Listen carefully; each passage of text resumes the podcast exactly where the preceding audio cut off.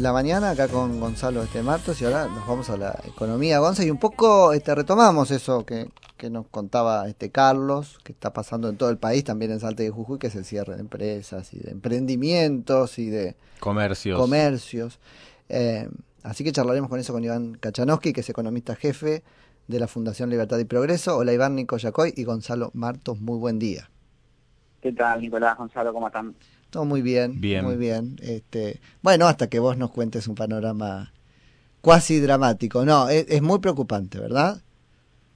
Eh, sí, a ver, hace poquitos días salió el último dato de AFIP que, que tiene datos hasta mayo, incluye junio, de las nuevas empresas que cerraron eh, y la cantidad de trabajadores que se ven afectados por eso, que es más dramático todavía que las empresas que cierran, eh, en cuanto al número, digo. Claro. Y, y la verdad que, que en el acumulado sí, ya, ya empiezan a, a preocupar los números, ¿no? Entre los primeros cinco meses del año ya cerraron casi 24.000 empresas. Cuando vos agarras el promedio de los últimos nueve años y te da alrededor de 2.500, 2.600, eh, o por ahí un poquitito más. Pero la, la comparación es desproporcionada totalmente.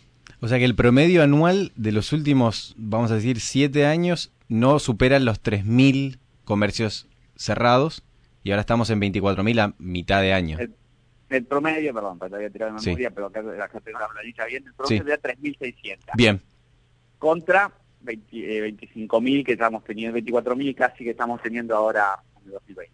sí, desproporcionado. Eh, Tremendo. es Ahora- desproporcionado. ¿Hay, hay un antece- an- antecedente histórico en el país de este nivel de destrucción de empleo? Y ha- habría que ir a ver al, a- al 2001, se- Mm. eh, probablemente fue algo similar, supongo. Eh, lo que pasa que mm, en el 2001, cuando fue pasando la, la crisis, en el 2003 tenías un contexto económico que era mucho más favorable para salir de una crisis, que es lo que no tenés ahora. Ah, Es decir, en, en ese momento tenías una inflación baja, un gasto público del 20% del PBI, a los pocos años los precios de las commodities te iban a dar una mano, eh, la presión tributaria no era tan alta, es decir, la, la economía eh, venía con un superávit fiscal que fue producto de una devaluación terrible, eh, digamos, la peor manera de obtener un superávit fiscal, pero tenías un superávit fiscal y ahora vas a tener un déficit del 7% primario.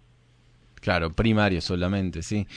Sorprende porque si uno ve el, el gráfico que crearon en la, en la fundación con estos datos, es que desde 2012, corregime si me estoy equivocando, eh, se, se, vienen, se viene destruyendo el empleo y es como, es una muestra de la incapacidad del país de poder hacer crecer su economía. Eh, exactamente, sí, sí, digamos, eh, aislando el efecto de la pandemia, que bueno, obviamente le pega a, a todos los países y todos los países deben tener sus, sus medidas eh, desproporcionadas, hay que ver la magnitud de esa desproporción. Lo cierto es que Argentina sí, hace hace ocho años que eh, las empresas vienen estando complicadas y vienen quebrando, eh, y en algunos casos afectando a una gran cantidad de trabajadores. Por ejemplo, en abril quebraron más o menos 12.000 empresas y en mayo 5.000. Entonces, si vos lees ese dato así, pareciera que estamos mejor. Mm. Pero las 12.000 empresas que quebraron el, en abril afectaron a 91.000 trabajadores y estas 5.000 de mayo a 193.000 trabajadores, ¿no? Claro, empleaban mucha más gente.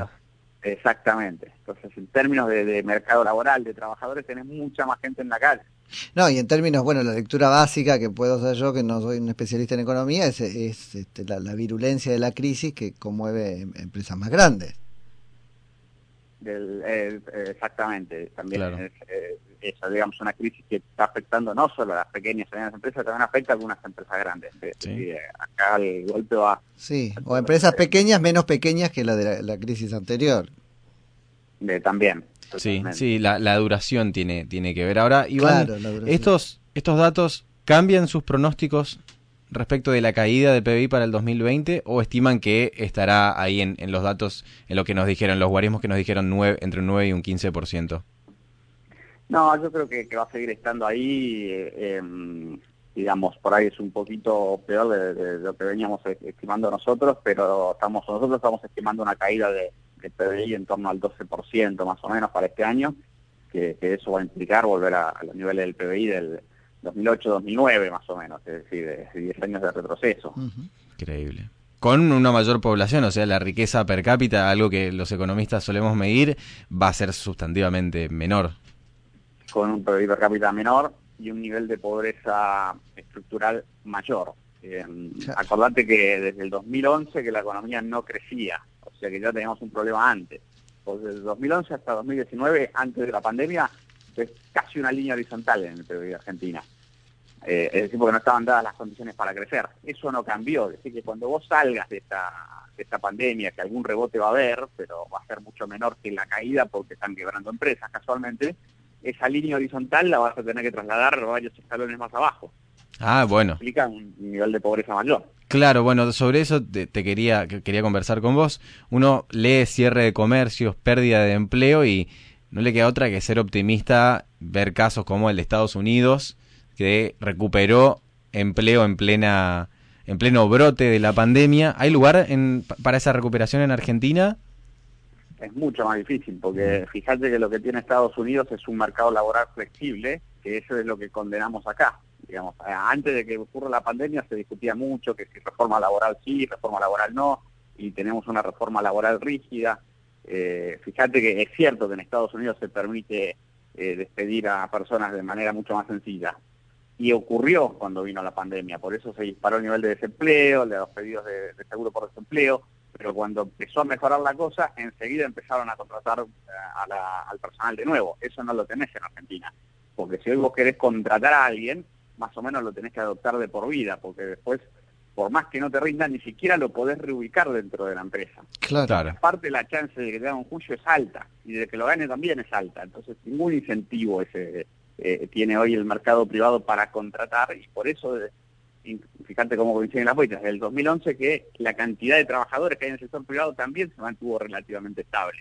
Hmm. Entonces, eh, más allá de flexible o no flexible del, mercado laboral, está claro que como está no funciona. Eh, y, esta frase que dice Alberto, de que una vez que pase la pandemia la Argentina va a crecer y va a recuperar, es una expresión más de ser de una realidad. Ah. estas empresas que se quiebran, no van a volver eh, como países desarrollados a estar de vuelta produciendo. Ah. Exactamente, porque no solamente es destrucción de empleo, sino destrucción de capital. No tenés, no contás con eso para la recuperación. Exactamente, son menos empresas, menos máquinas fabricando para la recuperación y, que encima eh, tenés a, a, los vecinos que cada vez te tientan más para que vayas a invertir allá. Ah, ¿les interesa? Eso, eso. Vos sabés que estuve leyendo en, en, los sitios web, porque la, mayoría de los países tienen eh, su Ministerio de Asuntos Exteriores en, en, sitios web, y lo que comentan del mercado laboral es Mira, hay leyes, hay leyes flexibles, es tan, es tan fácil contratar como despedir, eh, y eso... Venir como irte. Venir como irte, digamos, eh, mover capital, y, eso es algo que parece que nosotros no logramos entender. Puede ser, digamos, las leyes claramente indican eso, ¿no, Iván? Eh, sí, a ver, yo creo que, mm, digamos, Argentina tuvo muchas crisis, me parece que esta lo que le agrega, parte de la magnitud, es eh, que los vecinos se, avivaron para tratar de, adquirir la inversión eh, de Argentina para sus países, porque saben que acá es difícil. Y tienen esa flexibilidad. Ahora, para una empresa, dependiendo del rubro en el que esté, eh, a ver, es fácil decir, bueno, me caso con Uruguay. Lo que puede ser difícil es divorciarse de Argentina dependiendo del rubro. No, ya está claro que no te dejan. De hecho, están pensando en el impuesto al que se fue. exactamente. Bueno. Y bueno, y fíjate que lo, de siempre, ¿no? Digamos, el, que Argentina se dedica a combatir el capital, como dice el campito. Sí, Exactamente. Combatir el capital, el capital se va. Ahora, ¿les interesa eh, cambiar un poco esta esta dinámica? Porque vos decías es, más mm. bien una fantasía del presidente de la nación. Si uno lee a otros ministros, no del área económica o más o menos, eh, por ejemplo el de desarrollo social, ya están pensando en la infectadura que, que dibujamos acá. Están pensando que la salida no viene por el lado de flexibilizar, generar trabajo, si no hay viento de cola, soplar un poco. No, ah, viene por el otro lado que es un ingreso este, general, que nunca va a ser general, o sea, siempre va a ser inequitativo en algún punto, pero a un público mayor y no sé de dónde lo van a sacar. Sí, uno, uno lo que piensa es que va a emitir, ¿no? Esto nos, nos hace linkear por ahí el último o uno de los últimos informes que hicieron ustedes en la fundación, que es la emisión del Banco Central para financiar al Estado, ¿no? Para financiar al gobierno. Si no hay capital para recuperar el empleo, uno lo que estima o puede estimar es que continúen emitiendo. ¿Es así, Iván? Y en el contexto de Argentina, sí. Mira, yo te Mm. que tenés tres tipos de países. Los, los países desarrollados, los países en desarrollados con economías ordenadas y Argentina. Entonces, eh, los países desarrollados pueden emitir y, y, o hacer paquetes fiscales y como su moneda demandada no es tan dramático. Los países en desarrollo con, con economías eh, ordenadas se endeudan a tasa barata. Perú lo hizo, Paraguay lo hizo, Bolivia lo hizo. O sea, cualquiera menos Argentina que tenga una economía ordenada puede hacer recurrir a esa vía. Y Argentina, como no tiene una economía ordenada, endeudarse es caro. Incluso si arreglamos con los acreedores, no va a seguir siendo caro porque todavía no hay confianza. Entonces no le queda otra que la emisión. Y como saben que eso les puede generar un problema de inflación, si vos mirás la base monetaria, sube, baja, sube, baja con instrumentos, hacen que suba, que vuelva a bajar. Ahora, lo único que sube y nunca baja es el financiamiento del Tesoro. Es Claro. la única manera que tiene de financiar este gasto. Entonces ahí va a haber un problema enorme cuando empecemos a volver a la normalidad. Yo creo que entre muchas reformas es necesario también, eh, es necesario hacer algo con la moneda de Argentina, ¿no? Para, porque si no, siempre recurrís, no sé, eh, impuestos hasta que no da más, deuda hasta que no das más de deuda, pero siempre tenés como la posibilidad de volver a emitir y de alguna forma licuar eh, el, el crónico déficit fiscal que tiene Argentina. ¿Qué, según, eh, sé que es algo polémico lo que estoy preguntando, pero ¿qué hay que hacer con la moneda? ¿Qué, ¿Cómo lo ves vos, Iván? Bueno, eh, a ver, supongo que está yendo un poco al debate de, de, si conviene dolarizar o no, que es un debate complicado, digamos, obviamente tiene sus ventajas, también tiene sus riesgos. Eh, lo que me- sí creo es que eh, está claro que Ar- Argentina ya no confía en su moneda, entonces me parece que ese debate hay que tenerlo, no quiero decir que haya que implementarlo. Pero Claro, como- puede ser la dolarización o pueden ser otras formas de sacarle la botonera. Hay que sacarle la impresora a esta gente. Eh, exactamente, es, es- es imposible que la gente confíe en el peso con tanta historia de inflación. Que tuvimos cinco monedas, le sacamos 13 ceros. A ver, cualquier persona que nació en 1950 se compró su primer juguete con una moneda, a su primera novia la invitó a salir con otra, se casó con otra, de sus hijos la pagó con otra y si le hace regalos a sus nietos es con otra. Sí, Entonces claro. la pregunta es por qué, no es porque se van al dólar, es porque te quedas en el peso. Que bueno, eh, Es, es es- un amor a, no es un amor al dólar, es un pánico al peso.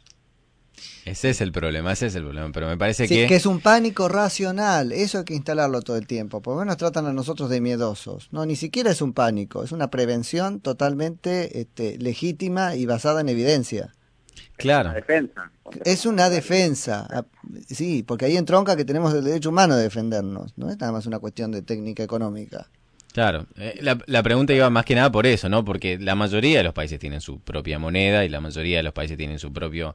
tienen un, sistema bancario de encaje fraccionario y, digamos, pueden elevar o disminuir impuestos, pero parece que nosotros como que abusamos un poco de eso, ¿no? No, el, el tema es que Argentina no quiere, digamos, eh, nunca solucionar su déficit. Es cierto que vos decís, los países tienen sus monedas, pero ninguno tiene 60 años de déficit fiscal corridos. Entonces, Hmm. si vos fueras más responsable fiscalmente, no necesitas de tanta emisión y no tenés este problema de inflación.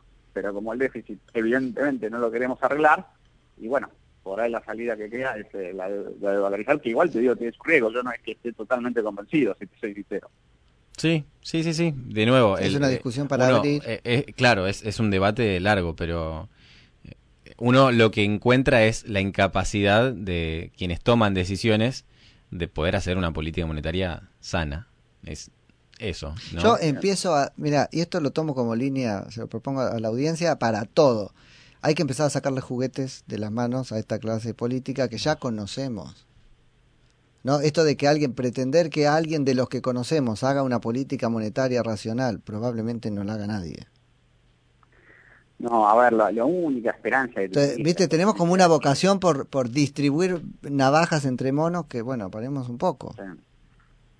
Sí, qué sé yo, yo creo que por ahí eh, alguna esperanza que te puede dar es que, que la realidad se le imponga y por más que no quiera te haga hacer cosas, como con la deuda. Acordate que la primera oferta era, no, vamos a ofrecer un Sí. valor presente de 39 y no vamos a subir eh, un, un peso más. Y bueno, ahora estamos más cerca de la oferta que, que querían los bonistas que la que quería el gobierno. Sí, estamos muy cerca, sí. Empezó con una cuestión ideologizada y terminó con un pragmatismo que si no, de- todo terminaba muy mal. Sí, sí, le Claro. llenamos los dedos de cara, como Sí. decimos. Ahora, Iván, leyes favorables, eh, perdón, leyes laborales más favorables, más crédito para la pequeña y mediana empresa. Son algunas de las medidas que hay que tomar, ¿no?